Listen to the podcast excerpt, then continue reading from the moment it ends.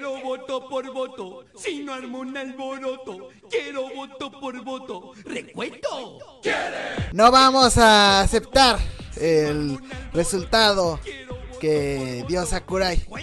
Vamos a impugnar las votaciones porque no es posible que no den los resultados de la encuesta que hicieron hace tiempo. Y aparte de todo, hay, se sabe que hay corrupción por parte de las personas que dirigen Smash. Ya lo sabemos, son sus triquiñuelas de siempre. Entonces vamos a seguir hasta que no cuenten voto por voto. Y vayan a preguntarnos a todos los que queríamos a Crash. No vamos a descansar hasta que ese topo esté en Smash. De eso no tengan ninguna duda.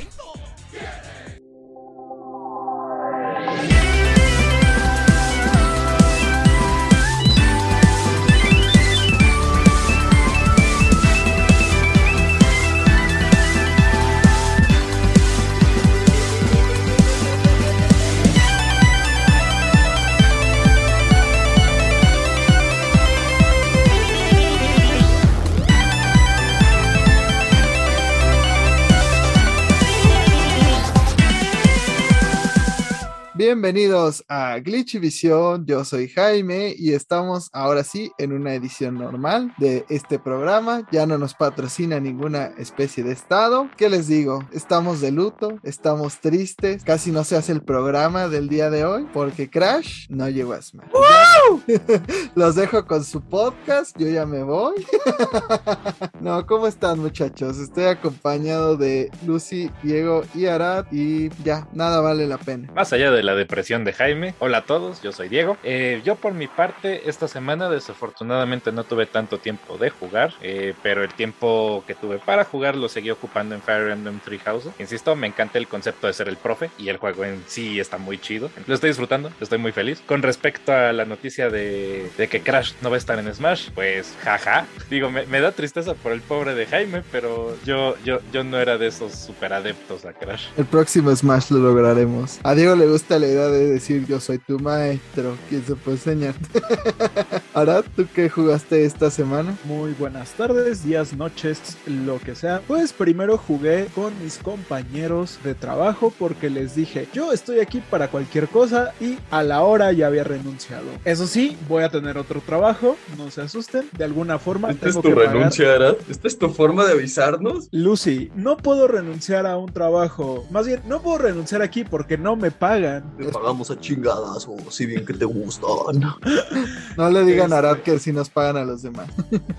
Esta semana me puse a jugar New Pokémon Snap. Ya terminé la historia principal del juego. Ahora estoy centrándome en acabar la fotodeck. Ya encontré a mi primer legendario en el postgame. Es Shaming. Nunca le puedo sacar una foto bien. Ahí va. Entre otros juegos, también estuve un poquito picado con Cuphead. Me molesta, me hace enojar que no puedo, no puedo vencer a uno de los jefes. Otra vez estoy atorado con uno de los jefes. Por favor, alguien ayúdeme. También me puse a jugar esta semana Animal Crossing para variar. Seguimos en búsqueda de SPs y como ya es octubre, ya estoy decorando mi isla para Halloween. La verdad se ve muy spooky. Incluso estoy pues haciendo algunos diseños que me robé de internet, como de que no, porque yo no tengo mucha creatividad. También regresé a jugar Fortnite porque Carnage no se va a obtener solo. También me envicié en mis ratos libres con Digimon Raúl Araiza, que diga Riaraiz. Lucy, ¿tú qué jugaste esta semana? Hola, aquí Lucy. Este, pues esta semana estuve jugando un poquito de todo. Eh, seguí jugando Duel Links porque pues nuevo mundo, nuevas recompensas. Hay que aprovechar porque esos gachas no son baratos. Jugué un poco de Smash porque Kazuya es adictivo a pesar de que todavía en línea no puedo hacer muchas cosas que me gustaría poder hacer con Kazuya.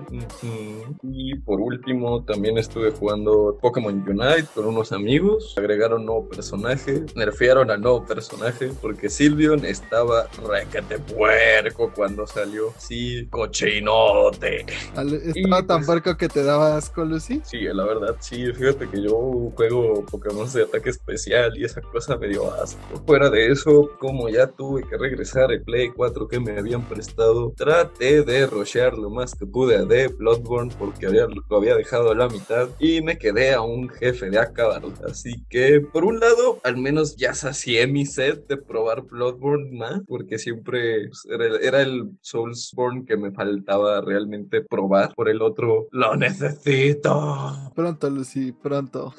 Me imagino. Yo también tuve poquito tiempo para jugar. Jugué nada más dos cosas en específico. La primera y la más importante, nuestra gran señora Bayonetta en su edición de décimo aniversario que viene con Vanquish. Y pues viene en 4K para Play 4 Pro y, Play 5, pero pues uno que no tiene tele 4K ni, ni Play 4 Pro ni nada. Me tuve que conformar con 1080 y la neta, aunque me digan arenoso, se ve mucho mejor que en un Nintendo Switch.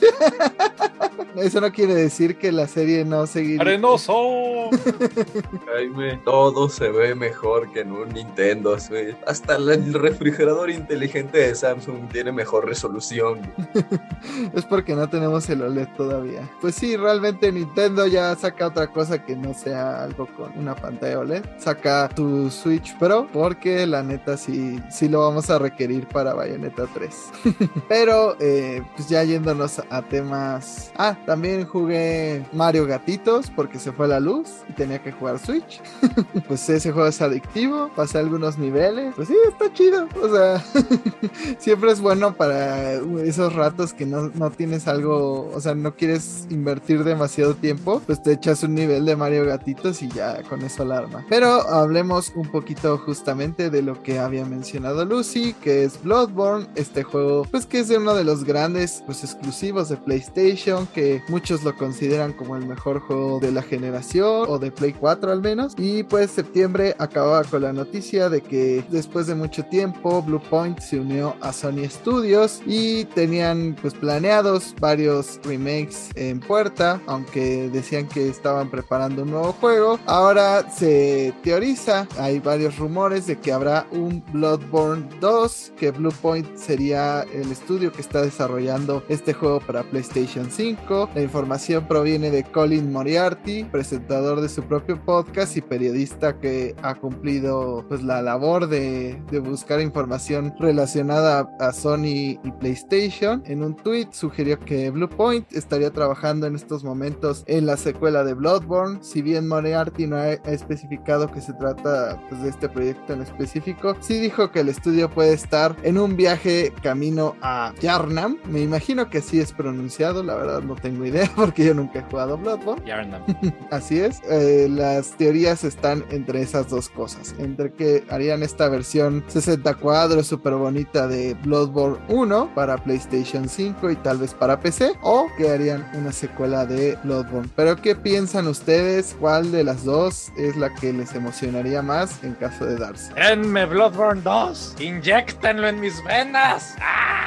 Sí, no, o sea, la, la pregunta es boba. Lo que más me entusiasmaría es que fuera Bloodborne 2. Yo estaría encantado, pero siento que sería un poco una patada a, las bolas no meter a From, porque pues finalmente From es el, es el padre y señor nuestro de todos los, de los Blood Souls. Entonces, que de repente digan, ah, sí, vamos a tomar la franquicia, que por cierto es la favorita de Miyazaki, y se la vamos a dar a Blue Point para que ellos lo desarrollen, se me haría un poco gacho de su parte, la verdad. Creo que Blue Point es capaz, o sea, con el remake de Demon Souls demostraron que son capaces de hacer un buen juego y un juego muy bonito. O sea, no estoy diciendo que la elección del desarrollador sea lo... Bueno, sí, sí estoy diciendo que la elección del desarrollador sea lo equivocado, porque no está From. Pero, habiendo dicho eso, hay estudios que podrían hacer un muchísimo peor trabajo, creo yo. Si sí se la dan a Blue Point, no estaría tan emocionado como si fuera juego de From. Podrían elegir muchísimo peor. Ellos son capaces, creo. El punto es que, de todas maneras, no sería un juego de From. Y eh, creo que From tiene magia para hacer juegos. From hace muy bien todo lo que hace, porque hasta ahora, por lo menos, ninguno de sus juegos que yo he jugado me ha decepcionado. Pero ya veremos. Su- Yo creo que, considerando el pasado de Blue Point, probablemente sí sea un, un remake de Bloodborne, este, para acá en HD y para el PlayStation 5 a 4K y la fregada. Pero pues vamos a ver. Este, invariablemente, si de repente sale un anuncio de Bloodborne 2, me, a mí me van a tener gritando y corriendo en círculos de emoción. Bueno, Diego, creo que tuviste la fortuna de no haber tenido que jugar el Dark Souls de Steam antes del remaster, porque estaba horrible. O sea, si crees que Blighttown se la guiaba, o sea, ahí corrías a un frame por segundo y si bien te iba. Los controles estaban asquerosos. O sea, podías jugar a gusto con. O sea, necesitabas las tres manos del Nintendo 64, güey, para poder jugar en computadora con los controles normales y lo horrible que estaban. Pero luego se redimieron con el remake. La verdad es que, como dices, o sea, pues hay que recordar que From ahorita siguen en proceso de desarrollar el Ring, a pesar de que, pues básicamente la etapa de desarrollo ya está básicamente concluida, pues siguen, siguen, van a seguir dándole soporte como han demostrado con sus otros juegos. Y pues como ya es tendencia, hemos visto que es normal delegarse no solo remakes, sino que pues también el porteo de juegos. Por una parte, pues creo que está bien porque pues, así From Software se puede dedicar completamente al desarrollo de su IP y pues así el port a Steam va a salir bien. Y pues sí, a mí, o sea, me emocionaría muchísimo un Bloodborne 2, pero hasta que salga Elden Ring no veo eso factible. Entonces, el hecho de que esté siendo desarrollado por Bluepoint me hace pensar que pues ha de ser como un remaster nada más y que en efectiva igual van a sacar el port para Steam. No, y cabe recalcar que Bloodborne no está mejorado, aun cuando está dentro de esta colección de juegos de PlayStation Plus eh, que te dan, eh, perdón, este de la generación pasada, no tiene mejoras para Play 5. Entonces, pues a muchos les da pensar que, que es porque te van a vender una remasterización del juego que posiblemente también llegará a PC. Igual, como ya lo hemos dicho varias veces, pues Bluepoint en la vida ha hecho un juego que no sea un, un remake o un remaster. Entonces, también, o sea, no creo que no sean capaces de hacer buenos juegos, pero no lo, o sea, no han, no han hecho una narrativa ellos jamás. Entonces, yo también me inclino más a pensar que será un, una nueva versión del juego en 60 cuadros por segundo. Sobre todo también, digo, Lucy decía que es imposible mientras no esté en el Ring, pero también hay que recordar que a Sony no, no le molesta vender humo. Entonces, pueden nada más sacarte un letrerito que diga Bloodborne 2 y no sacarlo por años y años y años. ¿Qué es esto, Nintendo? Ay, no. Bueno, Sony también. ¿Qué onda con ustedes, compañías japonesas? pues se te tiene que vender los sistemas. Si no, si no hubieran visto muchos el logo de Metroid Prime 4, ¿cuántos Switches no se hubieran vendido? ¿Cuánta leche no comprabas antes de Tres. comprarte un Switch? no tenemos como mucho más de qué platicar al respecto porque pues sí, o sea, los rumores habían sido al respecto pues de este remaster, pero no hay mucho más, entonces habrá que ver con el tiempo. La fecha indicada es diciembre, así que unos mesecitos y puede que ya tengamos noticias de Bloodborne. Si no, pues Lucy acábalo en un Play 4.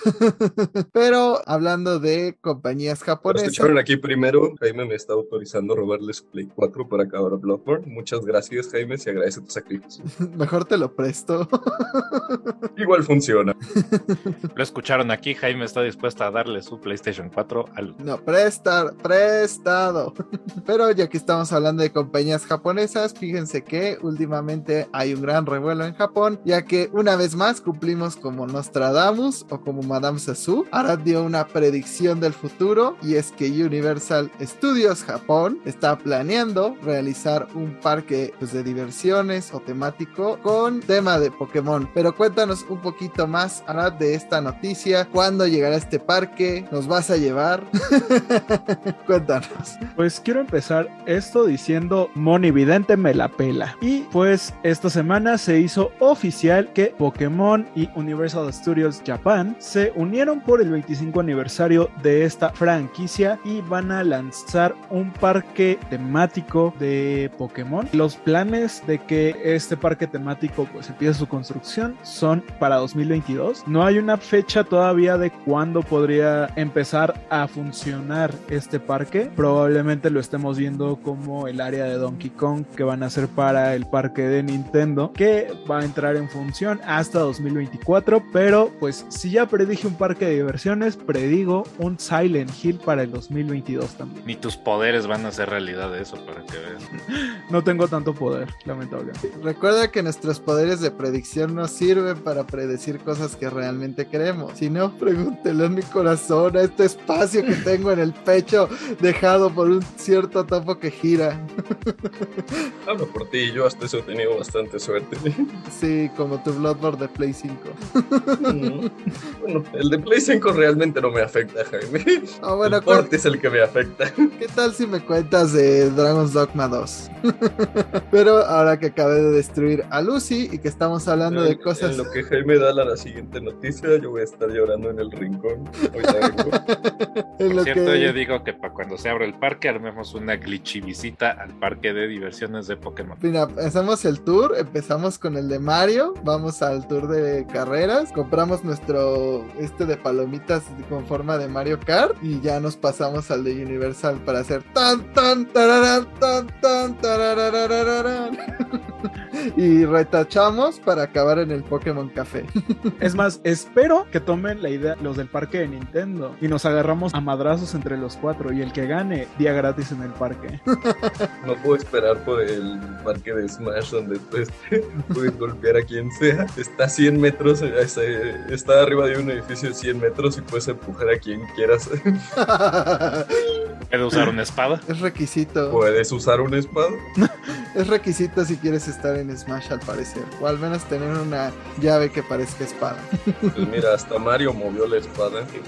Pero hablando de cosas que no van a pasar, pues bueno, sí van a pasar, pero sería es triste cómo van a suceder. Cuéntanos, Arad, cuál es la gran novedad dentro de Silent Hill y pues les doy un pequeño spoiler, no es un juego. Así es, lamentablemente Konami está cediendo su IP, pero no para hacer juegos, sino para hacer accesorios de vestimenta. La marca Super Groupies anunció que va a estar lanzando algunos artículos basados en Silent Hill 2, entre ellos un reloj que pues la verdad a mí sí me gustó, a mis compañeros no tanto. También van a lanzar cosas como algunos pines que se ven un poquito bien, la verdad. Eh, parches para ropa, una especie de abrigo que también se ve bien, yo lo compraría. Una mochila y una cartera con el logo de Pyramid Head. Realmente solamente es la cabeza de Pyramid Head. Y los precios de estos artículos van desde los 118 dólares hasta los 230 dólares. En palabras de Arad cualquier otro día de la semana, ¿cuántos supers no compro? ¿Pa cuánta leche no me alcanza?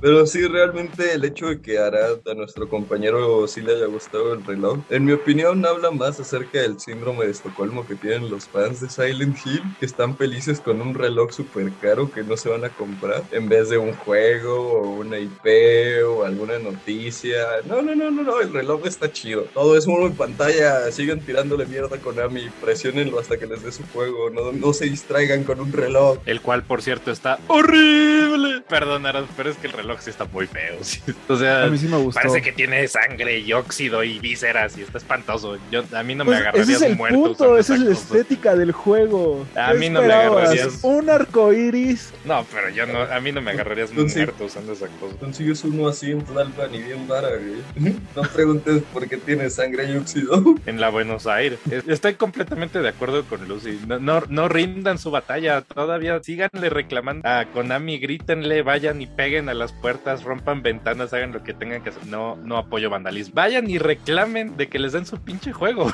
Porque este reloj y toda la ropa no es un juego de Silent Hill. Y el reloj está horrible. Entonces, por el amor a Dios, si, si les van a dar mercancía, por lo menos que sea mercancía chida, ¿no? No esta basura que les están dando por lo pronto. Perdón, no estaba escuchando, acabo de hacer la preventa del reloj. Yo me acuerdo de los relojes que daban de Pokémon en KFC, hasta esos estaban más chidos.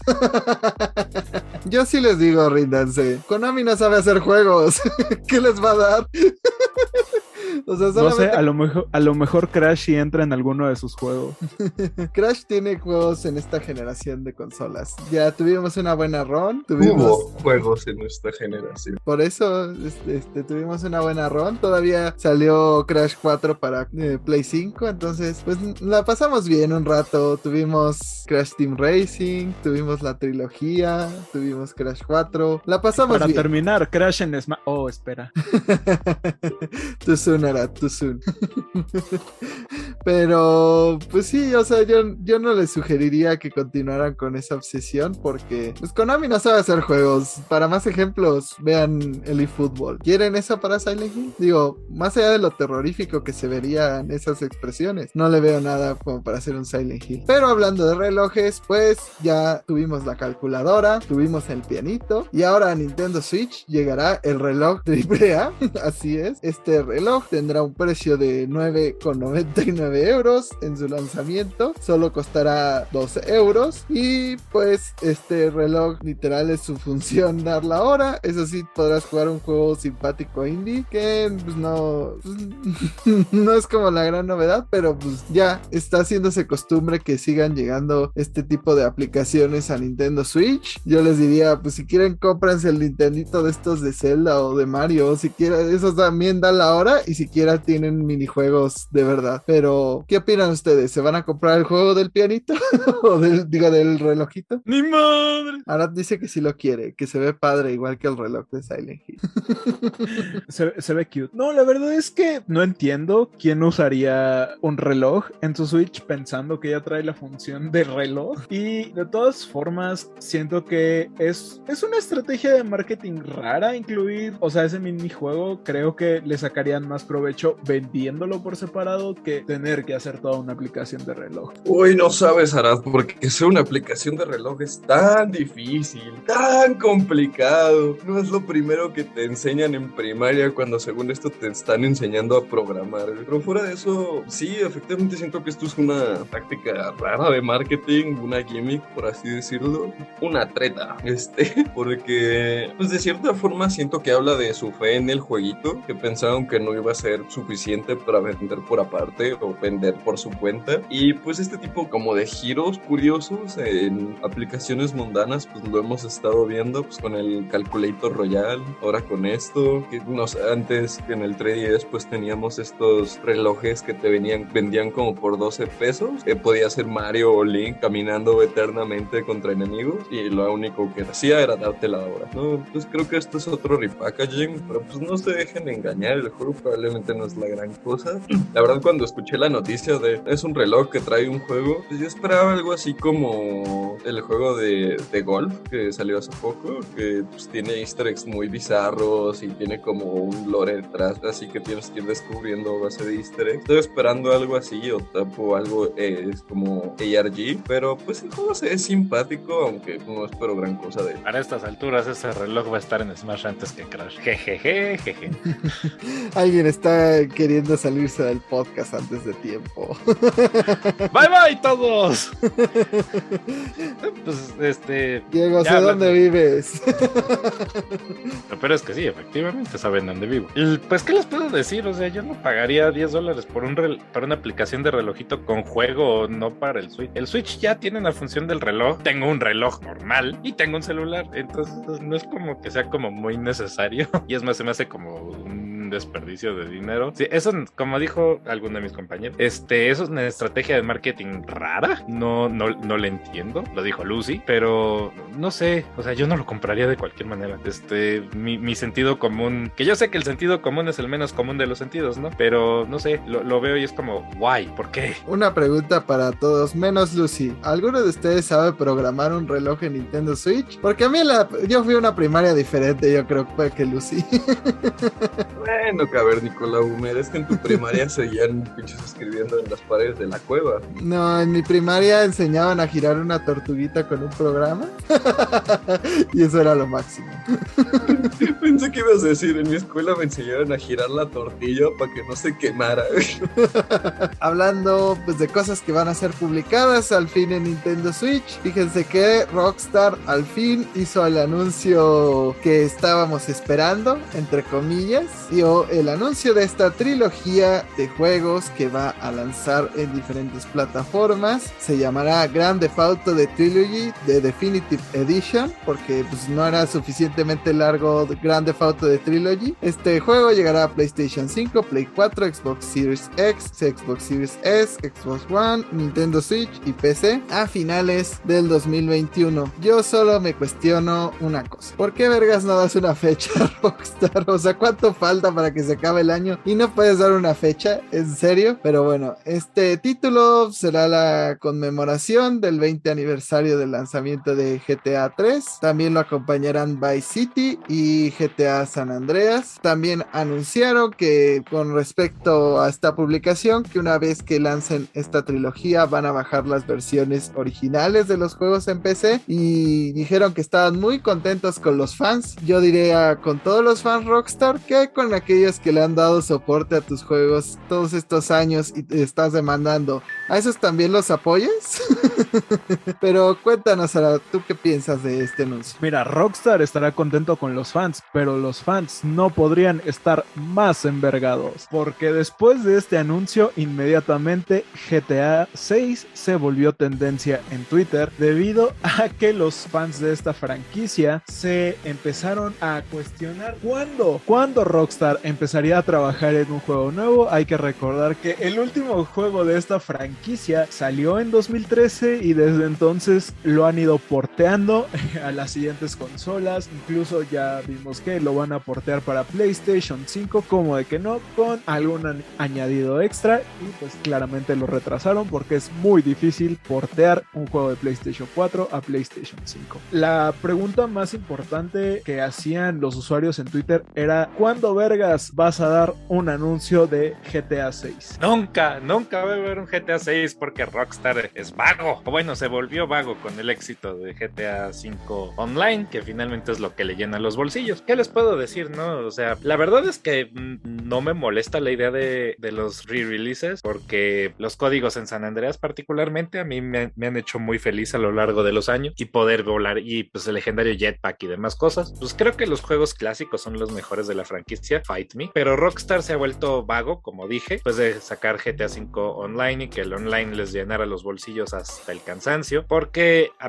antes sí sacaban por lo menos un juego al año, ya fuera GTA, fuera de otra franquicia, fuera reviviendo otra franquicia, fuera creando algo completamente nuevo, como lo fue LA Noir, aunque pues LA Noir no pegó en su momento. O bueno, sí llama mucho la atención, pero creo que no pegó tan duro como a Rockstar le hubiera gustado. Pero desde que sacaron GTA 5 para acá, solamente han sacado Red Dead Redemption 2. Pues recordemos que el 5 salió hace 7, 8 años, entonces sí están, están dormidos en sus laureles y en una alberca de dinero. Pues noticias de un GTA 6 no vamos a recibir pronto. Yo la verdad no las esperaría, yo creo que ni siquiera el año que entra. Digo, Rockstar se va a seguir diciendo, así vamos a meter esta GTA 5 y GTA 5 va a salir para la calculadora, pero GTA 6 no va a salir. O bueno, si sale, se van a tardar un buen, buen, buen rato. A lo mejor para el décimo aniversario del 5, maybe. Y eso es porque ya se vería un poquito atrasado con respecto a la generación de consolas, tal vez. ¿Recuerdan esos momentos bellos del Play 2 donde salían como tres GTAs por generación? Rockstar, saca Bully 2, te desafío. porque sí, o sea, realmente pues, tenían muchas cosas con las cuales podrían experimentar, más allá de estar haciendo GTAs nuevos. También estaba la duda de que si en Nintendo Switch sí va a salir físico o también va a ser una cloud version, porque ya últimamente nos están metiendo sustos de juegos de Play 2 que no pueden llegar a, Nintendo Switch, pero ya hablaremos más adelante de eso. Pero sí, al parecer va a ser físico, al parecer sí va a llegar a Nintendo Switch. Pues yo creo que eso es lo recalcable, que muchas franquicias que en el Wii U dejaron de estar en Nintendo o en el GameCube también, este le hace GTA, por ahí me decían este Ninja Gaiden, aunque Ninja Gaiden en su nuevo formato, eh, eh, pues Ninja Gaiden empezó en el NES, pero pues todos estos juegos más de acción tipo Neo, eh, pues sí se llegaron a, pues no llegaron a, consolas de Nintendo. También está Fatal Frame, que hace poquito regresó en, el, en la época de, del Wii U, Assassin's Creed. Ay, ¿qué otro me habían dicho que Bioshock, exacto, este, y así muchos, Crisis, Mortal Kombat, muchas franquicias que apenas están llegando en el Nintendo Switch y que pues no eran como lo usual que existieran en el ecosistema de Nintendo. Y pues creo que es una buena noticia. Quiere decir que el Switch está relativamente sano eh, en cuanto a sus publicaciones, porque pues sí, Nintendo siempre puede sacar los grandes juegos como en la época del 64, como del Wii U, pero si los third parties, pues ya sabemos lo que pasa, se pues, acaban vendiendo muy poco y solo sus fans más acérrimos acaban comprando pues sus consolas. Si no, pues pregúntenle a Lucía y a Diego, que ellos sí son las más grandes perras de Nintendo de este podcast, porque si tuvieron Wii U. Por lo menos yo no sigo comprando los juegos de Pokémon. Hablas mucho para alguien que se le murió su personaje. no se murió, sigue vivo en nuestros corazones. Eso le dijeron a Goku al final de GT, güey. Es lo que, bueno, lo voy a decir cuando hablemos de el gran reveal. Bueno, vamos a hablar de una vez ya, de una maldita vez. Este, Llegando a las cosas buenas. Vamos a lo bueno, a lo a lo negativo de esta vida, al momento clave en que me arrancaron el corazón sin despiadadamente. al menos que hayan estado durmiendo bajo una roca, pues ya sabrán que el 5 de octubre hubo un direct de Smash donde se reveló el último personaje, pues había muchos rumores, se hablaba de obviamente Crash, se hablaba de Doomguy, se hablaba de eh, Waluigi, todas las posibilidades, Master chef. pues al final, pues Sakurai llegó a este directo. Primero presentó pues a todos los disfraces que habría dentro del juego. Vimos unos de Splatoon y dijimos, pues, de todas formas nadie quería más personajes de Splatoon. Pero luego vimos al Doomguy y ahí ya empezó la masacre. Doomguy se quedó en un disfraz. Yo solo espero que al menos venga incluido este disfraz como otros con la rola de Doom, que estaría bastante chido. Por menos está perrón el, disfraz del Doomguy, está como súper detallado y todo. Sí, a mí lo que me sorprendió es que se ve muy chiquito, o sea, hasta para un disfraz se ve chaparrito el Doomguy. Dije, what the fuck. está muy mamado, se ve más como compactado, ¿no? Porque es tan chiquito. Pero mira, no esperaba que llegara Doomguy de ninguna forma, o sea, eso era algo que yo quería y anhelaba, pero no pensé que iba jamás a ocurrir. Y, sinceramente estoy satisfecho, voy a comprarlo solo para obligar a Arada a jugar con Canelita, güey, y poder tener a Donga y a Canelita juntos en Smash. Eternal Crossings. Van a robar almas juntos. Pero, pues no sé, o sea, algunas personas veían como que ya fuera de Microsoft que le daba más posibilidades de estar, pero no fue así. Y pues Sakurai al fin dijo que sería el último anuncio. Vimos esta cinemática muy bonita. Se ve que Nintendo, si en algo gasta, son en estas cinemáticas de Smash, con todos los personajes al estilo trofeo, viendo el, cómo se apagaba lentamente la, como el logo de Smash. Y pues ahí, ahí perdimos un poco de inocencia, siento yo, porque fue como decirle adiós a, a todo este proceso de varios años que habíamos tenido con Smash. Y pues cayó esta llama. Muchos con el fueguito pensaban, bueno, yo pensaba en Master Hand cuando vi los muñequitos. Dije, ah, ahorita va a llegar la Master Hand a puteárselos. Pero muchos cuando vieron la, la llama justamente como me está anotando Diego, pensaron en Dark Souls.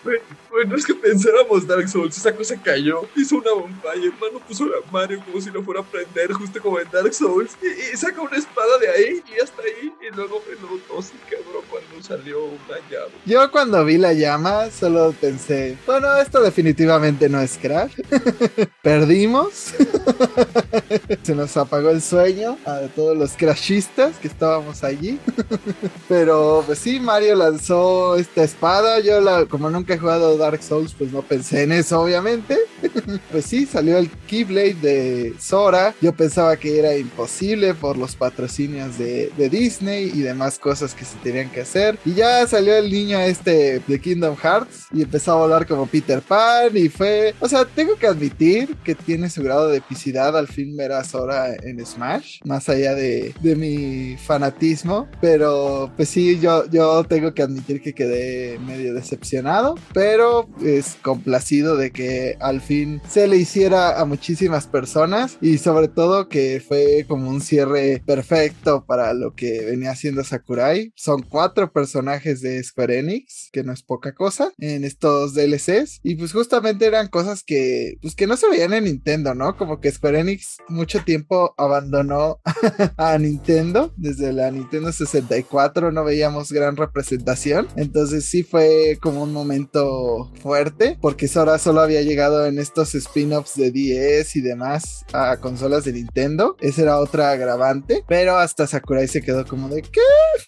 y pues ya este presentaron sus movimientos, va a tener diferentes disfraces. El que más me gustó a mí en lo personal fue este que es como tipo Mickey Mouse de los 50 que es como, no me acuerdo, creo que era el Ever Time, el suit o algo así, Timeless River, perdón. Soy un ignorante de Kingdom Hearts. Entonces todo lo que diga, eh, cuestionenlo. sí, hubo de cada juego de Kingdom Hearts hay un disfraz al parecer. Vimos su moveset y a mí solo me preocupa una cosa. Su ve al lado, ese maldito ve al lado se ve muy similar al de Bayonetta. Sakurai, ¿quieres romper el juego otra vez? ¿En serio? Maldita sea. Sakurai que ya es tradición, que tiene que cerrar con algo puerquísimo.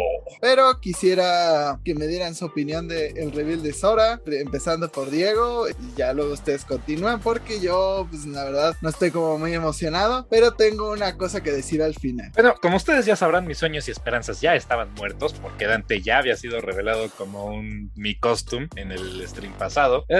y por mucha tristeza que me diera no ver a mi personaje, la verdad es que ni siquiera pude dormir bien de la emoción de ver cuál iba a ser el, el último personaje. Efectivamente, yo fui de esos que pensó que cuando cayó la flama pensaba que era un bonfire y dije, no manches, va a ser alguien de Dark Souls, va a ser el, el Chosen Undead o va a ser el Soler, no sé qué vaya a ser, pero va a ser algo de Dark Souls. Y en eso sale la llave, la Keyblade, y dije, ah, por fin, voy a ser honesto con ustedes, yo nunca he tocado un Kingdom Heart, este, los tengo todos, los compré de barata en algún momento para el PlayStation 4, me salieron todos como en 200 pesos, pero los tengo ahí instalados, nunca los he jugado, porque justo cuando, en su momento sí tuve como interés de, de saber qué onda con la historia y los personajes, porque fue como Final Fantasy Disney, ¿qué demonios es esto? Entonces sí hice investigación y pasé un buen rato en la wiki de Kingdom Hearts. Pero la verdad es que en su momento el anuncio de Sora no me emocionó. O sea, lo vi y dije, wow, ok, no sé cómo lo hicieron, pero se las arreglaron para que Disney le cediera Sora. Porque pues Square Enix es buena, es relativamente buena gente, si acaso son medio miserables en cuanto se trata de la música. Pero el chiste es que se las arreglaron para que Disney dijera que sí les prestamos a Sora, ¿no? Y la verdad es que entre más ha pasado el tiempo y más veo el tráiler, porque la verdad es que el tráiler de Sora está súper bonito, sí se siente como una despedida de, de, este proceso de Smash. Y pues sí, sí, sí me llegó al cocor, sí me llegó al corazón, sobre todo la última imagen en la que Sora y Mario se dan la mano con los otros 87 peladores atrás. Cada vez estoy más como de, y sí se ve muy chido y me encantan los disfraces de Kingdom Hearts 2 y 3 y el personaje se ve muy entretenido y sus combos van a estar bien puercos como los de Bayonetta y lo quiero mainear, ¿no? Es como, cada vez me emociona más el, el mendigo personaje por mucho que no sepa demasiado de la saga de Kingdom Hearts con todo el tiempo que pasé en la wikia, porque la verdad es que la historia de Kingdom Hearts está súper ultra mega enredada. Agarren unos audífonos, métanlos en su bolsillo, denles vueltas para todos lados y el nudo que sale se parece a la historia de Kingdom Hearts. No tiene sentido, no tiene pies ni cabeza, pero la verdad es que el personaje cada vez me entusiasma más. Maldita música de Kingdom Hearts nunca falla, este, esa sí está bien chida y siempre ha estado bien chida. Entonces, ¿qué les puedo decir? Yo ahorita estoy entusiasmado, estoy muy entusiasmado de hecho de que salga Sora. Yo creo que sí lo voy a convertir en uno de mis personajes centrales, si así me acomodo. Estoy triste por, por ver cómo terminó todo este ciclo. Digo, terminó muy bien, ¿no? Pero me, me entristece no, no seguir viendo más Smash, no seguir con esta anticipación de los directs y de qué personaje sigue. Me entristece que no va a haber más Mr. Sakurai Presents porque pues, Sakurai está bien chistoso y me cae muy bien el mendigo Japón. Este, yo fui de los que estuvo en Twitter con el hashtag Thank You Sakurai, que fue tendencia mundial durante el 5 de octubre, que eso fue algo como muy lindo, ¿no? Que invariablemente si estabas feliz o no de que Sora haya llegado a Smash, realmente hubo pocas quejas. Twitter se llenó de hashtag Thank You Sakurai y hasta Sakurai se dio cuenta y dijo, no, no, no, el que estoy agradecido soy yo porque este es trabajo de muchas personas y aún así fue como, no, gracias a ti porque tú te rifaste todo esto. Yo, yo, yo estoy muy contento, estoy muy emocionado y desde aquí también se los digo, hashtag thank you Sakurai. Para mí, pues fue una montaña rusa de emociones porque, pues no sé quién le dijo a Sakurai que era mi exnovio como para jugar con mi corazón así, pero e-, ese intro sí gritaba Dark Souls. Yo estaba, yo estaba viendo esto con Maximilian Pegasus en su stream y él también estaba diciendo que era el Dark Souls. Todo el chat estaba diciendo que era Dark Souls y de repente salió, ajá, este, una Keyblade. Pero mira, ¿cómo? mira, lo, lo que no entiendo es no he jugado un solo Kingdom Hearts. No tengo un solo Kingdom Hearts y realmente tengo Maximilian, dude, perdón, Maximilian Pegasus. Jeje, Luciboy, prepárate para unirte al reino de las sombras. Yugi Boy, gracias por tu suscripción mensual.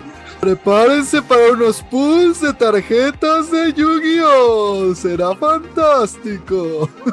Regresando al tema, pues sí, en el momento sentí un poco de enojo porque fue como, me siento estafado, eso era una bonfire. Procesando después lo que implica que es hora y pues regresando a lo que está diciendo, yo no he tenido un solo Kingdom Hearts, no he jugado un solo Kingdom Hearts y realmente pues no me llama tanto la, la atención como para querer jugarlo, pero en el momento en que esa música entra, güey, algo te hace querer llorar, güey. Llámalo la magia de Disney, llámalo la despedida de Sakurai, pero en el momento en que Mario y, y Sora se estrechan la mano, es como de, güey, ya, ya, güey, todo.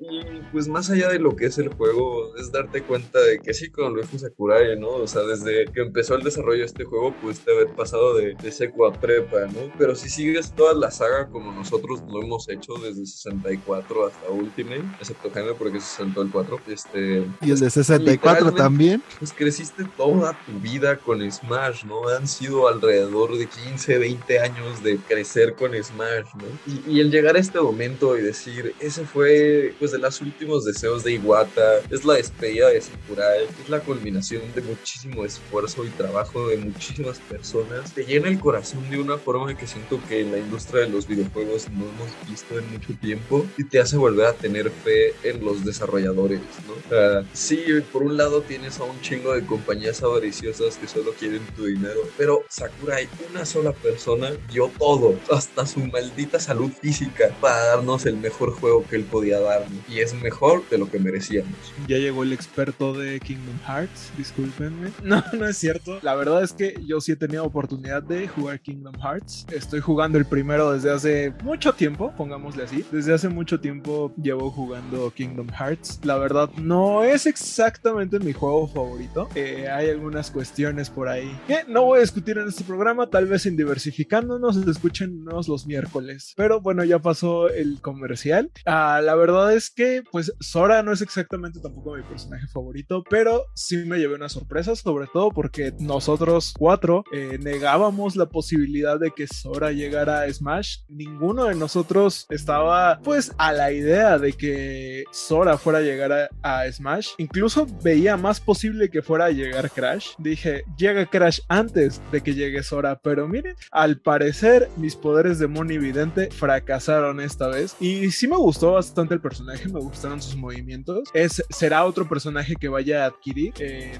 no adquirí todo el pase porque sabía que iba a haber personajes que nada más iban a estar empolvando digitalmente y sí me iba a doler el codo. Y creo que también lo que más me llamó la atención fue este anuncio de que ese reloj de Silent Hill.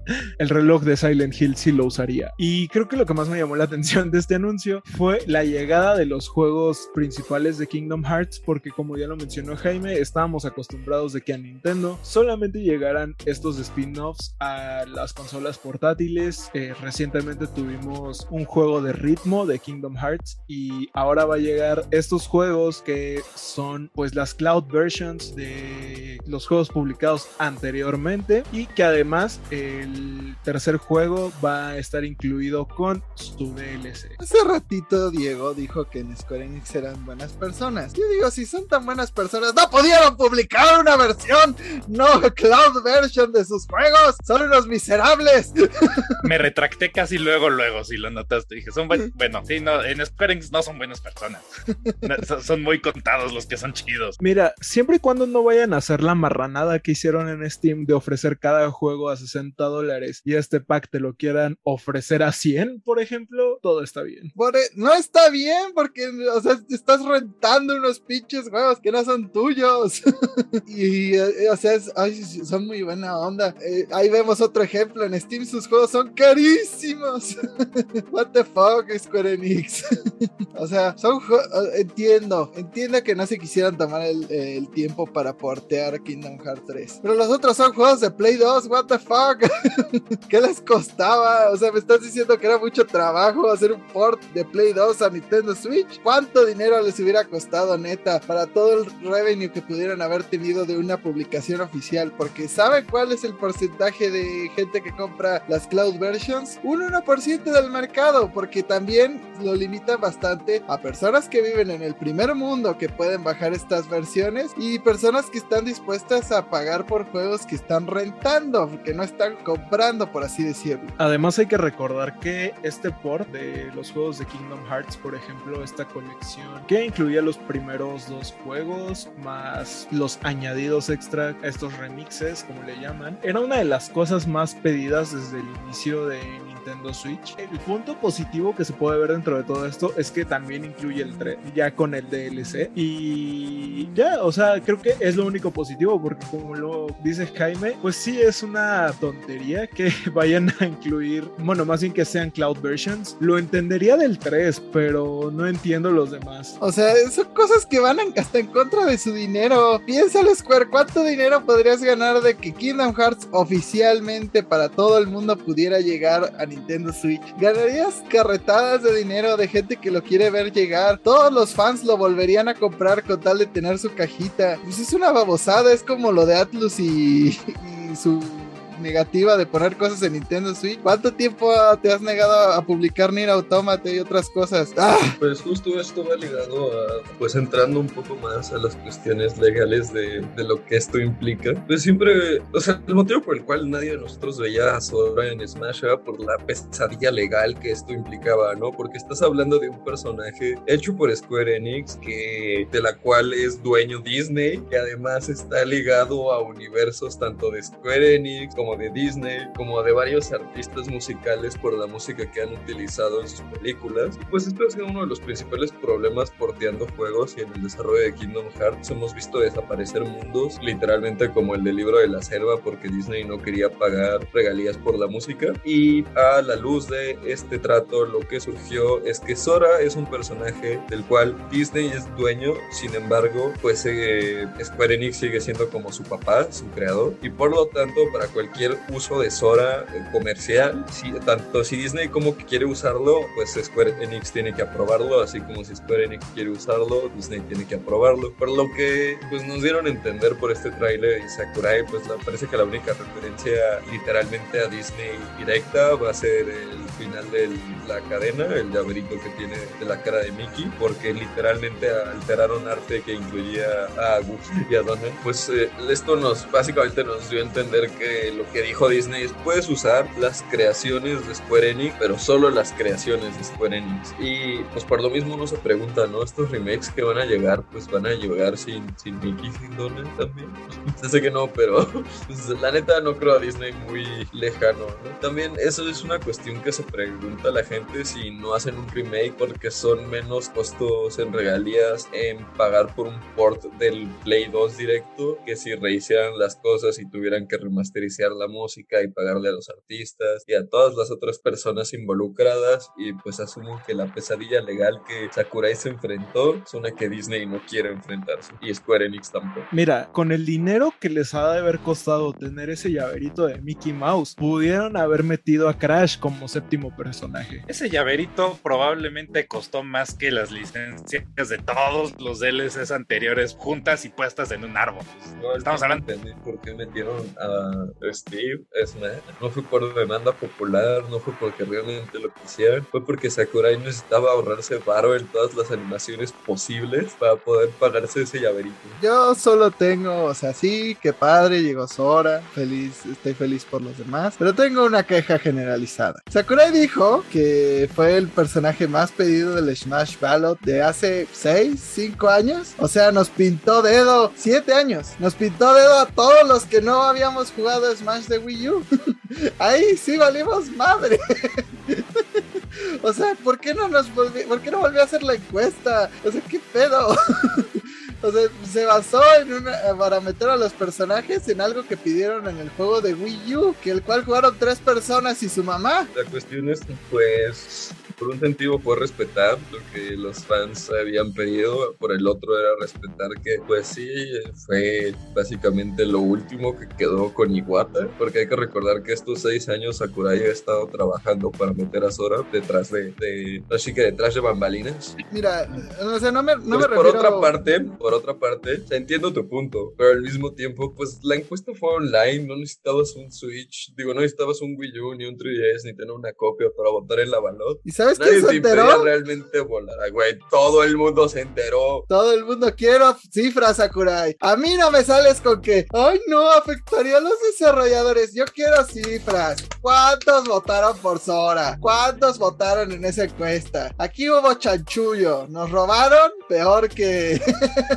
peor que lo que robó Morena, yo creo. Yo tenía el Smash de 3DS y nunca me enteré de esa encuesta. Entonces respaldo un poco a Jaime. Y mi otra duda es: ¿Sora vendrá con Billomon? Confirmado, Arada ha vivido debajo de una piedra estos últimos siete años. No, o sea, yo digo, o sea, porque además no es solo Sora, fue Chrome, Bayonetta, Kiki Rule. ¿Cuántos personajes han salido solo basados en esa encuesta súper mm, viciada, por llamarla de alguna manera? O sea, solamente se enteraron los que estaban en la comunidad de Smash en el momento de Wii U y los que vieron la noticia a la mejor. Hace seis años, o sea, todos los que entramos a, a Smash en este momento no le interesamos a Sakurai. ¿Por qué no? O sea, al menos nos hubieran dado un personaje para votar. Uno, no pido más. Tengo una cosa salada y una cosa no salada que ya tienes a tu Joker, confórmate. Mira, cuando salió Joker, yo ni sabía quién era. Fue hasta después. Y- y- Pero. Yo sí, yo estuve bien feliz. Suficientes escupidas en la cara me ha dado Nintendo por haber comprado un Wii U. Gracias, Sakurai, por no haberme escupido en la cara también. Se aprecia mucho. Pero mira, o sea, igual, o sea, yo reconozco que fue pues un final ideal de todas maneras, solo que sí, pues, sí sentí raro cuando dijeron eso de la pues, de la balot, pero bueno, también cabe resaltar que no solo hay que darle las gracias a Sakurai, porque sí, o sea, él hizo un gran esfuerzo, pero pues existen todos los desarrolladores que están abajo de él, todas las personas que han trabajado en este juego, que pues, o sea, él evidentemente es el que mejor gana, el que más descansa de todos ellos, entonces gracias a, a todos los que estuvieron con él, a todos los que hicieron el juego. Y pues no nos queda más que esperar que la historia nos haga justicia en unos años cuando tengamos a Crash. Pero no sé, o sea, ¿ustedes qué creen que vaya a pasar? ¿Van a hacer un port del Smash que ya tenemos? ¿Lo van a reiniciar? ¿Sakurai estará para el siguiente desarrollo? Yo la verdad como que sentí miedo porque todo parece indicar que, pues, no sé, yo lo sentí como un adiós de Sakurai, que si es así, pues ojalá se dedique a ser streamer y a sacar sus, no sé, o sea, me, me caían muy bien sus streams, casi, casi que hacía, literal. y también estaría padre, ya que Lucy lo propuso, pues un stream con Maximilian Pegasus, yo lo vería. con su copita de vino así de... "Oh, prepárense para el mejor stream del reino de las sombras. A mí también me gustaría decir que el escenario de Sora está bien chido. Y ese sí nadie me lo puede negar. Porque yo soy el creador de las tendencias de Twitch. Pero díganme, ¿qué creen que va a suceder con este juego? Mm, Pues todos sabemos que Smash es una de las vacas grandes de Nintendo, ¿no? Es una de las franquicias que más gente dinero le genera. Entonces veo muy poco probable que eh, de verdad vayan a dejar ahí Smash. Pero realmente para mí es una verdadera y auténtica. Una vaca gorda, güey, es una ballena. Bueno, es una ballena de dinero para Nintendo, genera una cantidad estúpida de, de- de cash, em, ya sea por vender consolas, por vender el juego o por vender los DLC. Pero a mí me queda la duda, yo, yo en verdad estoy sin certeza de para dónde va Smash, porque si lo reinician, pues obviamente no pueden hacer algo más que esto. O sea, Smash es el juego imposible. Smash Ultimate es el juego imposible. Smash, como va a existir a partir del 19 de octubre que salga Sora, no debería existir. O sea, estamos hablando de un juego en donde se las arreglaron para meter a Claudia Sephiroth, dos de las IPs más peleadas eh, y caras de Square Enix. Se las arreglaron para meter dos personajes de una de las competencias en la guerra de consolas, hablando de Banjo Kazooie y de Steve. Se las arreglaron a meter a un personaje de un juego que nunca antes había estado en una consola de Nintendo, como lo es Joker. Y se las arreglaron para que Disney aceptara que la IP estuviera en Smash, que Sora estuviera en Smash. Eh, Smash Ultimate no debería existir. Estamos viendo, yo siento, y como lo ha dicho Maximilian Duden más de una vez, la época dorada de Smash. Algo así no va a volver a suceder. Y este es el juego imposible. Entonces, ¿a dónde vas después de esto? Jaime ha dicho en más de, en más de una ocasión que debería nada más estarlo remakeando y meterle eh, más contenido, pero no estoy tan seguro de qué tan posible sea eso legalmente, porque eh, eso técnicamente sería volver a sacar el juego. Entonces, no estoy enteramente seguro de qué tan posible sea. No creo que vayan a dejar ahí Smash. Yo me imagino que en la próxima generación de consolas de Nintendo vamos a tener otro Smash porque es mucha lana como para desperdiciarla, pero no tengo idea de qué pudieran hacer porque a la goma este Avengers Endgame, este es el este es el crossover más ambicioso y cabrón de la historia. Pues, pues, como pasó con el 4, no ha sido novedad que Nintendo decide anunciar un nuevo Smash antes de avisarle a Sakurai y pues este stream, este último stream de Sakurai pues se enfocó bastante en denotar que era el último. Entonces, pues no sé, por una parte, Sakurai no nos debe nada, ya dio su, su alma, su esfuerzo, su sudor, lágrimas y sangre, literalmente, para, pues por nosotros, ¿no? Por nuestros fans, porque al final del día sí, Jaime dirá que pues, la Baldot fue de hace seis años, pero pues realmente esas personas de hace seis años siguen jugando Smash, todos seguimos aquí y pues me gustaría pensar que eventualmente Sakurai va a regresar después de unas muy buenas vacaciones que se merece, quizás pues me gustaría como dicen, ¿no? Que mantuvieran el juego y solo siguieran agregando contenido. Sakurai les dejó pues una base increíble para seguir agregando contenido. Se juega hermoso. Creo que pues, la única forma de mejorarlo sería metiéndole rollback, pero eso ya es meterme con otro tipo de peleas. y pues no sé, por mí está bien. Se sonará casi cursi o un poquito resignado, pero por mí está bien, estaría bien que se quede aquí por un buen tiempo, ¿no? O sea, este crossover fue la cosa más ambiciosa del mundo y pues por más que me gustaría ser goloso y pedir más, creo que estoy más que satisfecha. Vimos en el siguiente. Eso. Sakurai, al menos pudiste comprar unos cigarros. Porque me gusta fumar algo luego de que me hayan jodido. Acerca de la continuidad de Smash, yo creo que, pues siendo una de las franquicias más relevantes de Nintendo, sí va a continuar. Dudo que sigan los mismos personajes third party, aunque eh, también veo la posibilidad de que tengamos nuevos y algunos regresen. Eh, no creo que todos se vayan a, ir del road. Y no sé, ya, ya veremos qué nos dicen en la Switch 2 o en la que vaya a ser la sucesora de Nintendo Switch. Quién sabe, a lo mejor Sora se queda a perpetuidad y nunca meten a, Crash. Quién sabe, lo tendremos que ver en la siguiente generación o a lo mejor meten a Crash en ese juego horrible de peleas de, de PlayStation. Oiga, ya estuvo chido el nombre de Crash, pero vamos a bajarle dos rayitas, güey. El pobre güey sigue fresca su tumba. Ya no siento nada, a veces te oye Lucy, es lo que dejó estamos, Sakurai. Le estamos echando sal a la herida, así, mala onda. Y limón también. Fue por limón y palomitas, un segundo. ya nadie me puede hacer más daño del que me hizo Sakurai ese horroroso día. Activision dice, ¿Are you sure about that? Por eso Activision ya me lo quitó de la saga principal. Este Sakurai lo negó en Smash. Entonces, ya no queda nada realmente que me puedan hacer. o sea, lo único peor que podría pasar es que lo pongan en Fortnite. Pero 15 días después. hasta eso estaría, sería positivo para que la gente lo conozca, aunque sea. ¿Por qué Ariana Grande trae a un Bandicoot en su mochila? Pero pues yo creo que lo mismo que Rat, que a lo mejor, pues, o sea, yo creo que si lo pueden portear, simplemente sería cuestión de que renegociaran todos los permisos third party y pues por cuestiones de Nintendo no tienen que pedir permiso de nada, entonces al menos todo ese roster se puede mantener. Y Sakurai siempre dice así de, no, ya no voy a volver, ya no, ya no, y, y siempre encuentran la manera de convencerlo. Digo, usualmente el que le convencía era Iwata, pero estoy seguro que Nintendo tiene maneras de, pues, de hacer que Sakurai tal vez ceda. Mandando a los Yakuza a su casa. No me lo imaginé como rápidos y furiosos de Sakurai, te necesitamos para un último trabajo, ¿no? Y es Reggie entrando a escena. Me mandaron para convencerte. Hasta La Roca en algún punto dijo que ya no iba a hacer películas de Rápidos y Furiosos, así quién sabe.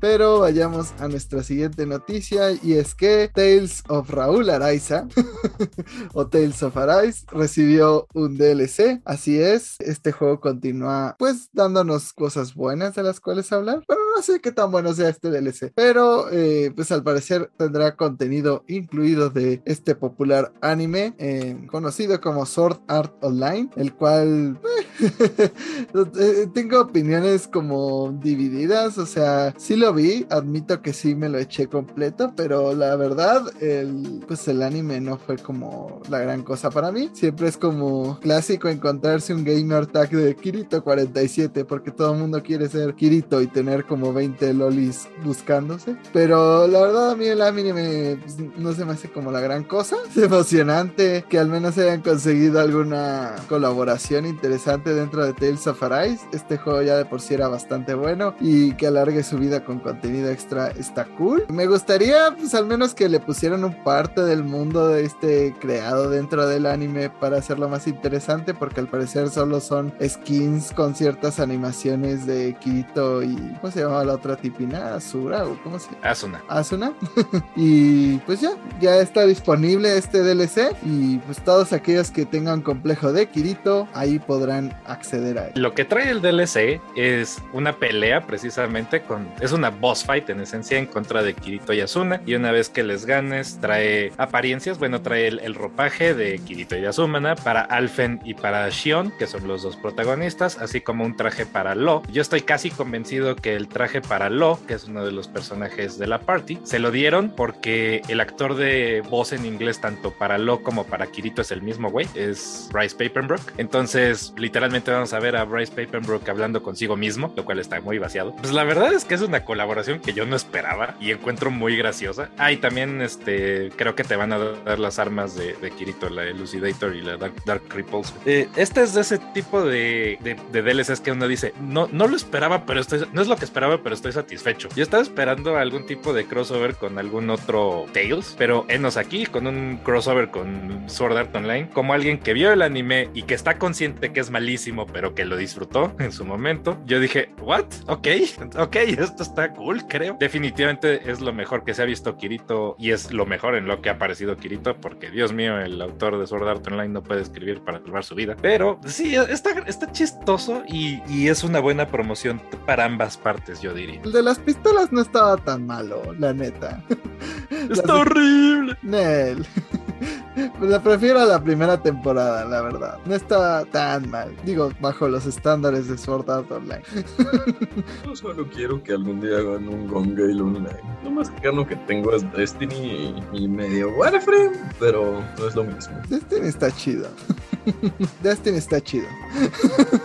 Pero continuemos en más noticias del mundo de Nintendo. Al parecer, pues ahora con el Switch OLED hubo unas nuevas entrevistas con algunos pues de los ingenieros que trabajan dentro de Nintendo, Ko Shi- Shiota y Toru Yamashita, pues hablaron de los cambios en los sticks que hubieron para esta nueva consola. Ellos mencionaron los controles Joy-Con tienen un montón de diferentes características, así que hemos continuado haciendo mejoras que no siempre son visibles, entre otros la parte del stick analógico han ido mejorando desde el lanzamiento y todavía estamos trabajando en mejoras. También comentaban el stick analógico original superó las pruebas de fiabilidad de Nintendo, yo pregunto cuáles, utilizando el método de rotar la palanca continuamente, dice Yamashita, algo también utilizado en el gamepad del Wii U. Siempre hemos intentado mejorarlo, hemos investigado el uso de los Joy-Con por los usuarios y hemos mejorado la resistencia y la duración. Según explican en, en esta entrevista, estas piezas de los stick están especialmente diseñadas y se han hecho varios estudios para mejorarlos. Ellos mencionan que también han mejorado la fiabilidad del propio test y continúan haciendo cambios para pues mejorar esta nueva prueba de, de controles. Eh, mencionan que pues los controles que vienen en el Nintendo Switch OLED están mejorados. Estos mandos individualmente también serán vendidos y se repararán. Y Shiota dice que el desgaste en los sticks es inevitable con el tiempo y uso porque son piezas en contacto físico y pone el ejemplo de los neumáticos en los coches. Con esta premisa se preguntaron cómo podíamos mejorar su vida y si eran compatibles la duración con su función. Aquí yo voy a hacer unos cuantos comentarios. ¿Saben cuánto duran unas llantas de un coche? ¡Como 5 años!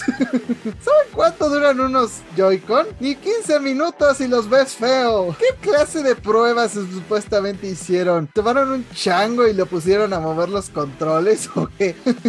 y si él no mostraba el cambio, ¿fue que lo aprobaron? O sea, con tantito que juegues con esos controles te das cuenta de que no están bien hechos. Nintendo antes era sinónimo de calidad en sus controles, o sea, hasta los de 64 soltaban un polvito siquiera los este joystick, pero nada más, o sea, no se descomponían a la primera de cambios. Los cualquier control de GameCube te dura eones, lo puedes tirar de las escaleras y sigue sirviendo y los del Wii, todos los que tengo a la fecha sirven, entonces no me vengan con que, ay, los controles se desgastan. Entonces, como sus controles de antes no se desgastan tan rápido? Explíquenme eso, Lucy. Ganaste las palabras, es como de, primero me da risa que su prueba de calidad es girar la palanca en círculos, es como, su prueba de calidad es un jueguito, un minijuego de Mario Party. ¿Es en serio? ¿Esa es tu prueba de calidad? Y ahora me vas a decir que, que pasaron tu prueba que has usado por años y es como de, lo comparo con mi tablet del Wii U y todo el gasto que le di en Smash y esa cosa no tiene drift. Lo comparo con mis controles de GameCube y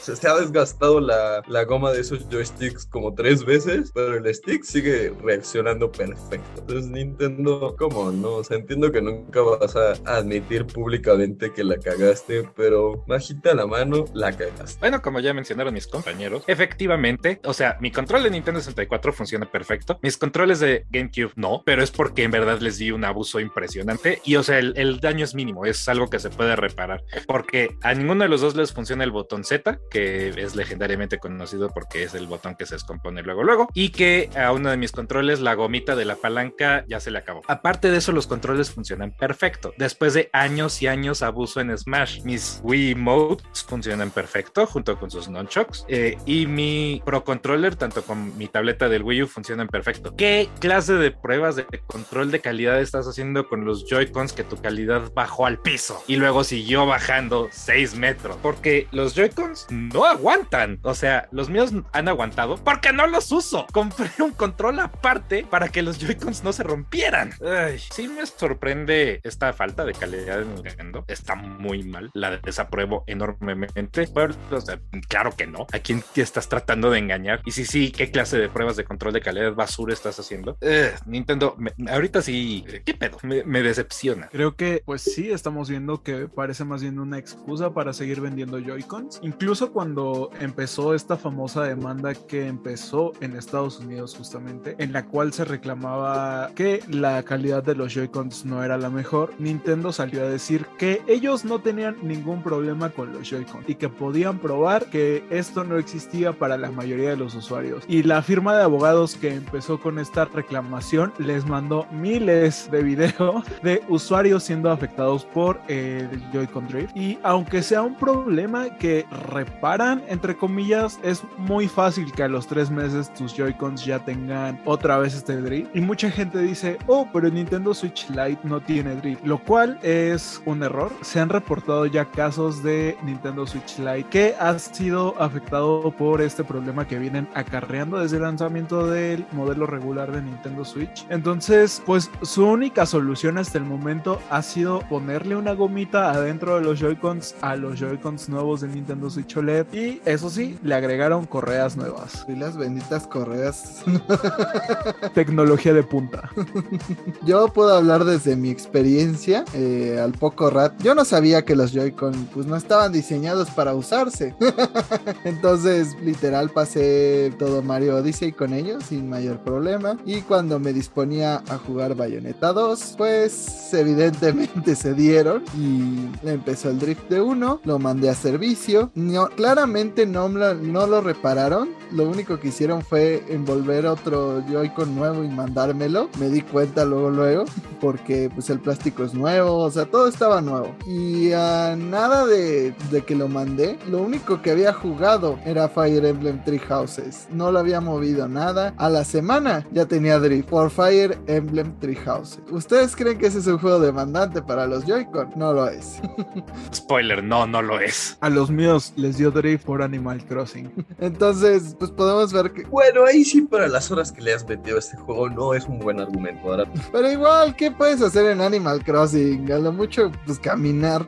Estoy seguro que Arad se enojó y aventó sus Joy-Cons cuando le salió por octava vez un pez que no quería en vez del que quería en Animal Crossing. Pero bueno, no sería la primera vez que Nintendo miente, que pues no, no nos da soluciones. Solo espero que los siguientes Joy-Con, pues aunque sea con el reacomodo que han hecho de las piezas y con este pedacito de goma, pues ya no tenga esos errores. No nos quedará más que esperar. Y pasemos a otra noticia, ya que hace unos minutos, esto es un flash informativo, eh, Kotaku tuvo una pequeña entrevista con los desarrolladores de Legends Arceus. Ellos mencionaron pues algunos elementos pues, del juego que van a incluir y les preguntaron con respecto al mundo abierto que este juego va a contar y pues contestaron que sería muy parecido a lo que vimos en Monster Hunter en sus diferentes entregas. Esto es que dependiendo de la misión que tomes pues podrás explorar diferentes partes del mapa. No va a ser un mundo totalmente abierto tipo Breath of the Wild donde tú puedas hacer lo que quieras cuando quieras, sino que tienes que regresar a la villa una vez que has terminado las misiones. Así que puede ser un poco decepcionante para algunos que si querían pues esta experiencia de total libertad en el mundo de los Pokémon. Para otros tiene todo el sentido dentro del mundo de Monster Hunter, pues que también tiene una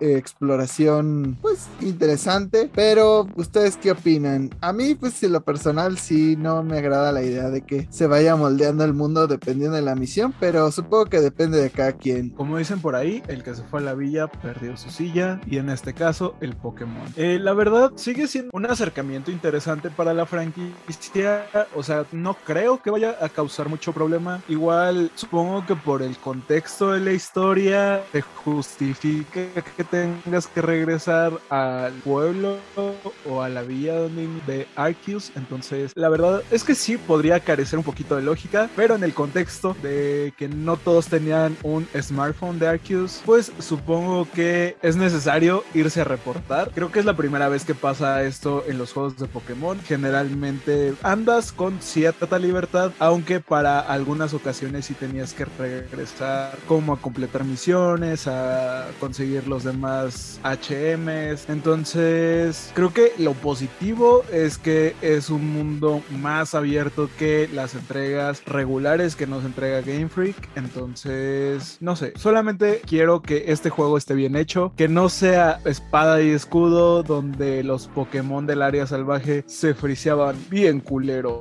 Parecía como que volaban en vez de caminar. Es como alguien que ha jugado y estaba enamorado de los Monster Hunter desde hace mucho. Que se quejan, mejor que sea como Monster Hunter y menos como Nintendo, menos como Pokémon. Lo que quiero es que no sea otra Wild Area, como dice Arad. Me preocupa un poco el hecho de que tanta libertad nos vayan a dar. No quiero que otra vez sea como, ah, ya acabé el juego, todos los Pokémon que me aparecen son nivel 70 por ninguna razón. Porque hay un Rattata nivel 70 al lado de un Steelix nivel 70, ¿no? Entonces, eso es algo que siento que, pues si lo van a tomar un poco como el ave Monster Hunter, quizás lo hagan bien, que tengan esta ecología y estos como ambientes un poquito más vivos y siento que eso les da más, bueno, cierta ventaja a escalar los ambientes para que no sean un mundo gigantesco, sino que, o bien, sino que pueden enfocarse en estos micro, pues microambientes o, o microcosmos de cada ambiente y realmente pues hacerlos lucir, ¿no? Depende de que tengas todas estas áreas enormes vacías que no tienen nada más que tres mobs y una piedrita y un árbol culero. Entonces, por esa parte yo estoy feliz y pues esperemos que hayan aprendido algo de la Wild Area. Eh, pues como ya dijo Lucy, ¿no? El chiste es que si van a tomar algo de Monster Hunter es que lo tomen bien y que en verdad sea un área expansiva que puedes explorar. Digo, no tan amplia como lo podría ser un open world, pero finalmente un área en la que puedes caminar a gusto, que no haya nada más uno u otro arbolito todo feo y Pokémones que escalan just cause, como dicen, que no es una wild area, ¿no? Es, ese, es, ese es el chiste de todo esto.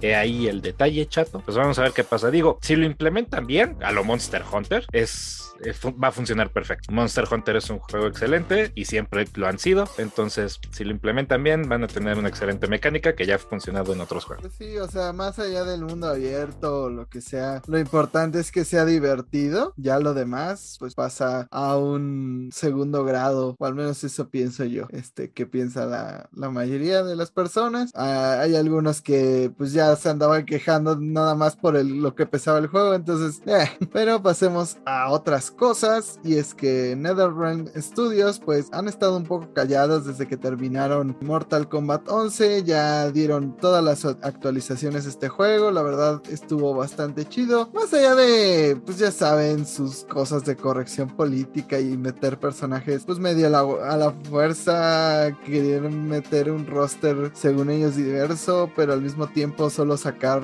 a las hijas y las versiones más aburridas de ciertos personajes, o sea, creo que es el roster de Mortal Kombat 11 es el más aburrido en muchos años, realmente. Al menos en mi opinión, la verdad prefiero otros rosters. O sea, tener a la hija de Luke Cage o a la hija de Jax, pues me da exactamente lo mismo, la neta. Para mí son como slots desperdiciados sacar al hijo de que se mueve exactamente a ese igual a ese personaje o que saques personajes como Cyrax que solo salen los puedes usar en la historia y luego en el modo versus no aparecen por mes razones, pero pues esta compañía desarrolladora se ha mantenido callada. Todos los rumores apuntan a que están trabajando en un juego de Injustice 3, que sería el siguiente título por parte de este equipo. De acuerdo a este rumor, pues será revelado en los Game Awards, llegará al mercado en mayo de 2022 para pues, las consolas actuales y se mencionaron pues eh, algunos personajes que serían parte del grupo de DLCs que acompañarían este título. Eh, hablan de un Ocean Master, le hace Aquaman. Terry McInnes sería el Batman del futuro y estaría como DLC. Chico Bestia también sería un DLC. Y Canario Negro sería otro de los DLCs. Eh, el Blue Beetle, ahí estaría. Este,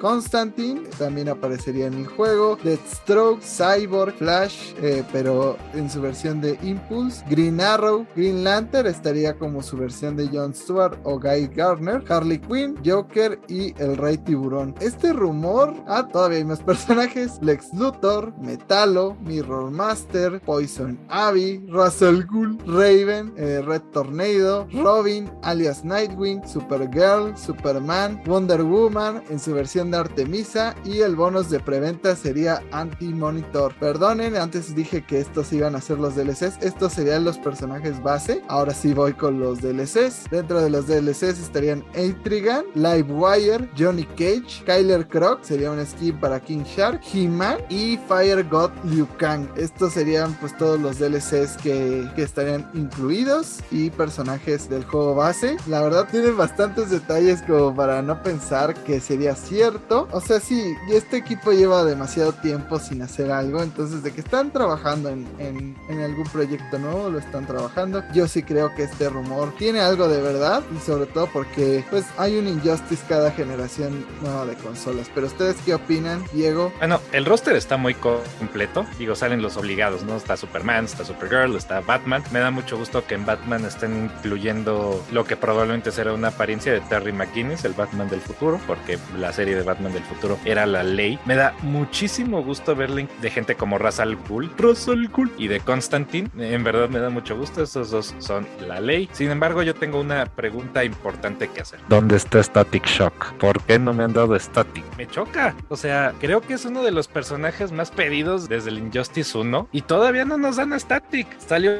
en el juego para celular y no. ¿Cuál es su maldito problema? Ugh. Más allá de eso, ver a He-Man en el juego de Injustice estaría muy divertido. También este, mencionan a Neo como uno de los DLCs. También estaría bien chido tener a Neo. Me, agrada el roster, eh, pero sí siento que podría ser así como de, ah, estos superhéroes me gustan y los voy a poner aquí. Y pues voy a decir que es el próximo roster de Injustice. Si, si resulta que es, pues qué chido, ¿no? La verdad, porque hay cosas bastante cool aquí, pero creo que es muy pronto para decir que hay con este juego. Mira, aquí es donde entro como la nerd que soy. Digo, hay que tomar en cuenta el seguimiento que ha tenido Injustice. Injustice está, bueno, el juego está completamente ligado también a los cómics o los cómics al juego, como quieran ver. Y pues, advertencia de spoilers para los cómics de, de Injustice, por si alguien no quiere escucharlos, han sido advertidos. Este, no me haría mucho sentido que estuviera Ra's al Ghul. Este fue como el personaje que me hizo empezar a sospechar, porque pues canónicamente Ra's al Ghul se la pela. Entonces, eh, no me haría sentido que estuviera, aunque, pues bueno, como buen personaje de cómics y como Deadpool alguna vez lo dijo, mientras tú vendas, vas a regresar a la vida. Por otra parte, me emociona. No soy muy fan del competitivo de Injustice, siento que es algo un poco caótico, pero soy fan del juego de forma casual. Me gusta la historia que tiene, soy fan de los personajes y pues una nueva iteración, ver más personajes y nuevas posibilidades. Pues tomando en cuenta cómo se ha desarrollado pues, la misma historia en los cómics, las opciones se han abierto muchísimo y pues yo estoy aquí para recibirlo con los brazos abiertos. En mi opinión estaría bien que turnaran el desarrollo de Mortal Kombat con Injustice para que no se sienta ningún mercado, bueno, ninguna de las dos franquicias y les dé tiempo de pues pensar en cosas nuevas y frescas por el juego y no darnos como la Cold Boosted Edition con un personaje más. Pero vayamos a nuevas noticias, vamos a cerrar con Sony y es que pues el actor de doblaje de Kratos podría habernos dado una pista de por qué el juego se retrasó un poco, pero Diego, cuéntanos qué sucedió dentro de este contexto donde el actor de doblaje pues habló un poco de lo que sucedió en el proceso de crear el juego God of War Ragnarok. Bueno, eh, recientemente en Twitter Christopher Judge salió a decir, chavos, me siento culpable, esto es algo que tengo que estoy cargando y que quiero decir. La razón por la cual originalmente se retrasó God of War Ragnarok, que estaba puesto para salir este año, pero pues va a salir hasta el año que entra, soy yo. ¿A qué se refiere? Que Christopher Judge, el actor de Kratos, necesitó cirugía en, en la cadera, me parece que le reemplazaron la cadera, y por lo mismo pues necesitó de este tiempo de recuperación y pues él originalmente pensó que lo iban a reemplazar tan pronto, dijo, no, pues es que ahorita no puedo porque, pues porque necesito estar cuidando de mi salud, necesito recuperarme de, de estas operaciones y la gente de Estudio Santa Mónica le dijo, no pasa nada, atrasamos el juego, tú preocúpate por tu salud y nos vemos después, este es tu personaje y tú lo vas a interpretar. Y él pues menciona que este es el acto con más clase que ha visto en la industria, porque esta es una industria que tiende a, tiende a pasarse de lanza, sobre todo con los actores. Recordemos, por ejemplo, que para el remake de Resident Evil 2 nunca contactaron a Matt Mercer, que era la voz de Leon Scott Kennedy. Entonces, eh, sí, creo que nosotros que nos la vivimos mencionando compañías como Activision, que les vale queso todo este tipo de cosas, es lindo saber que un estudio le importa lo suficiente a su gente como para decir, no pasa nada, tú preocúpate por tu salud, luego grabas o actúas o lo que tengas que hacer. Es, es como muy wholesome. Y también eh, mencionó que cuando, le, cuando Cory Barlow, el, el, director del God of War original, bueno, no original, del God of War Boy, del primer God of War de Estudio Santa Mónica, el original, cuando originalmente Cory Balrock le dice a Christopher Judge, oye, yo no voy a dirigir Ragnarok, Christopher Judge de plano dijo, yo renuncio. Y Cory Barlow, Carl Rock le dice, ¿confías en mí? Sí, sí, confío en ti. Ah, pues el nuevo, el nuevo director es una bestia. Entonces tú hazle caso y él va a hacer muy bien las cosas. Y concluye diciendo, efectivamente, el nuevo director es una bestia y sabe lo que hace. Pero, ¿qué, qué opinan ustedes de este gesto de, de Estudio Santa Mónica? Porque a mí la verdad me parece algo como muy wholesome. Es algo lindo y que no se ve muy seguido en, nuestra industria. Bonito y, se, siente pues bonito que, que realmente aprecien a, a sus trabajadores en todos sus niveles y pues recordar también que pues ya se ha hecho Kratos tan icónico que reemplazar su voz sería pues muy difícil así. Por el otro lado, pues no, no siento que sea una mentira, solo siento que sea un, poco de, de, torcer la verdad de parte de Santa Mónica y que haya sido como, bueno, nosotros también tuvimos nuestros retrasos, pero pues tú, tú, y esto y nosotros bajita la mano y todos felices al final y todos nos van a amar más, ¿no? Pero pues sí, sí se siente bonito, me gusta pensar bien y es triste darme cuenta del mal sabor de boca que me han dejado tantas compañías como para tener que estar pensando mal de un gesto que parece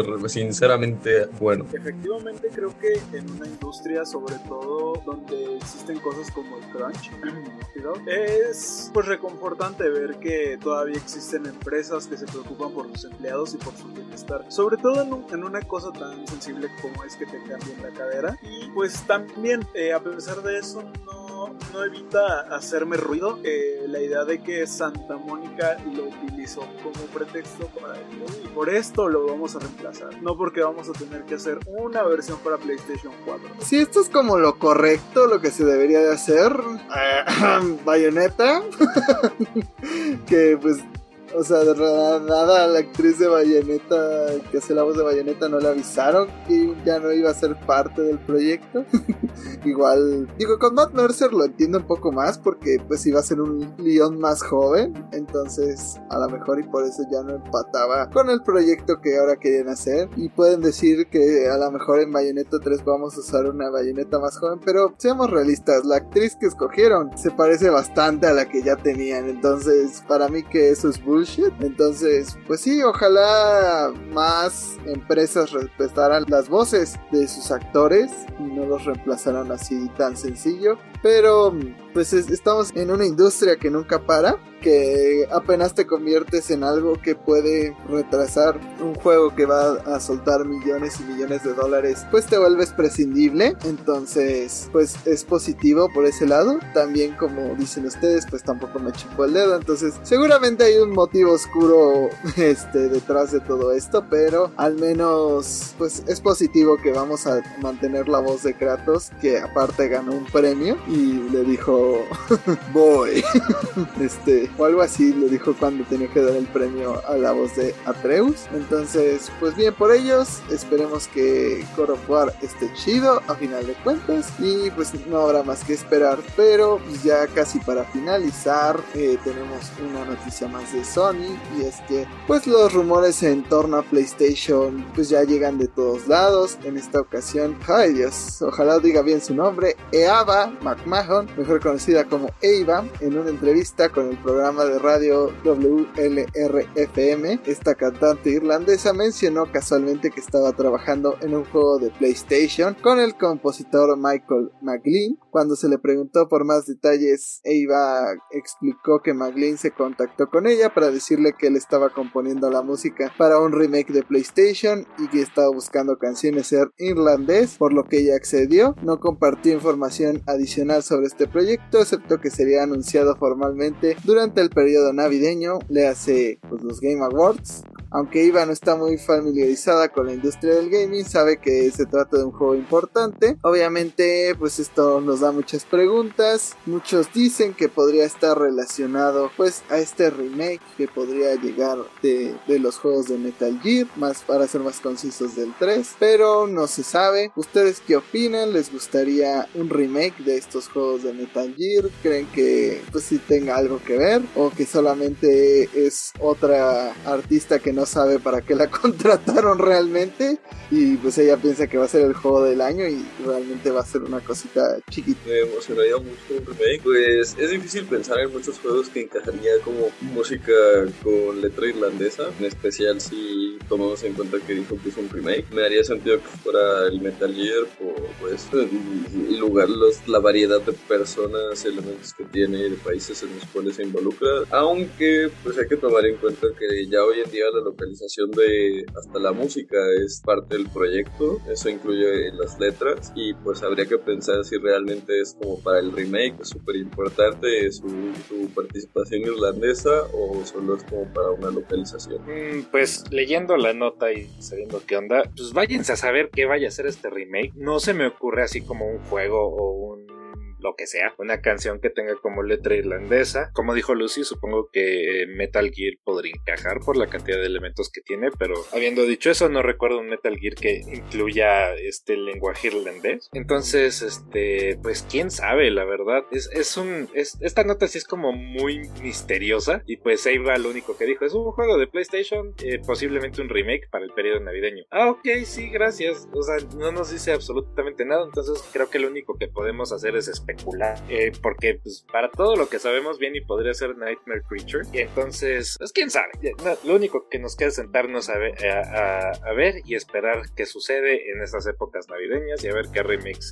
se, anuncia, muy probablemente en los Game Awards. Pues tras una rápida investigación, y por una rápida investigación me refiero a usar nuestro bello y hermoso Google, aparentemente la canción final de Metal Gear Solid es de, en base a música irlandesa, por eso es que la gente ha pues hecho esta correlación de, entre Metal Gear Solid 3 y, y pues esta artista. Ahí lo tienen, así que váyanse preparando para los Game Awards. Puede que veamos algo de Metal Gear. ¿Tú qué opinas, Ara? Pues yo creo que este rumor podría ir como por el mismo lado de los rumores que tuvimos hace un tiempo sobre esta colección de GTA que pues mencionamos al principio del programa. Eh, al principio pues es este un detalle mínimo, pero eh, también este rumor de este remake ha estado circulando ya por bastante tiempo, entonces no me sería sorprendente que este juego vaya a llegar y sobre todo siendo una franquicia tan importante, tampoco me parecería raro que fuera anunciada en un evento como los Game Awards. Y también hay que recordar que como ya dijimos, a Sony no le molesta tirar humo al aire, entonces bien podría nada más mencionar, oh sí, estamos trabajando en un remake de Metal Gear y que llegara mil años después, así que todo puede suceder,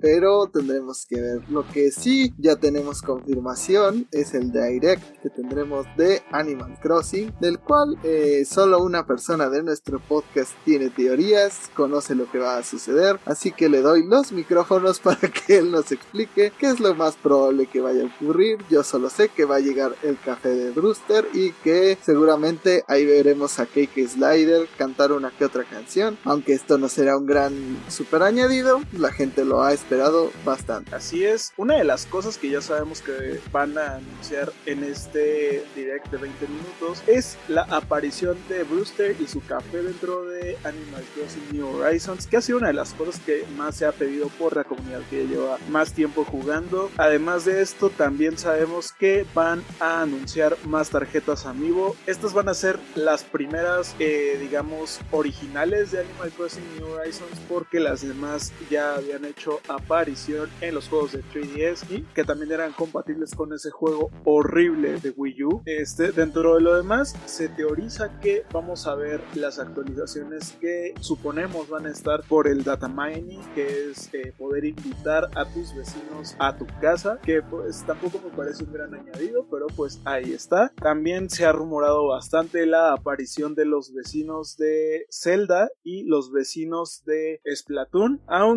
me parece más posible que veamos a los de Zelda por su aniversario y a los de Splatoon el próximo año por Splatoon 3. Y además también en el data mining se encontró información acerca de un nuevo pedazo de tierra, lo que podría significar una nueva isla que podría estar dedicada a los juegos como los que existían en la isla Tortilla. Ahí lo tienen, Arad ya nos describió todo el Nintendo Direct, ya no lo tienen que ver.